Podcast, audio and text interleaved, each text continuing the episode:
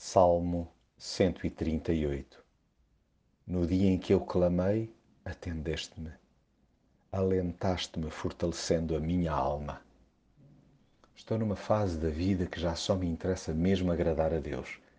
Confesso que houve alturas em que procurava cair no goto de toda a gente. Agora o importante para mim é que Ele se satisfaça com o que digo e faço.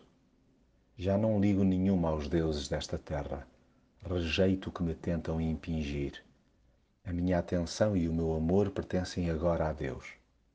Não nego que às vezes, quando dou por mim, lá estou eu a armar-me aos cucos, o que me leva a dar meia volta e a ajoelhar-me de imediato perante Ele.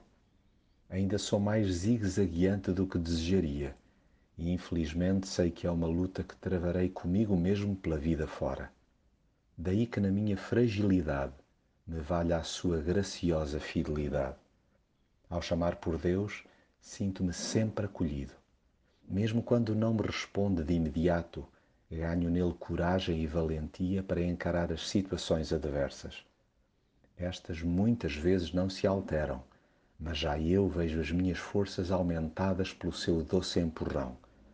Na hora da injustiça, tento não me esquecer que todos, sem exceção, acabarão por um dia admitir que grande é o seu poder.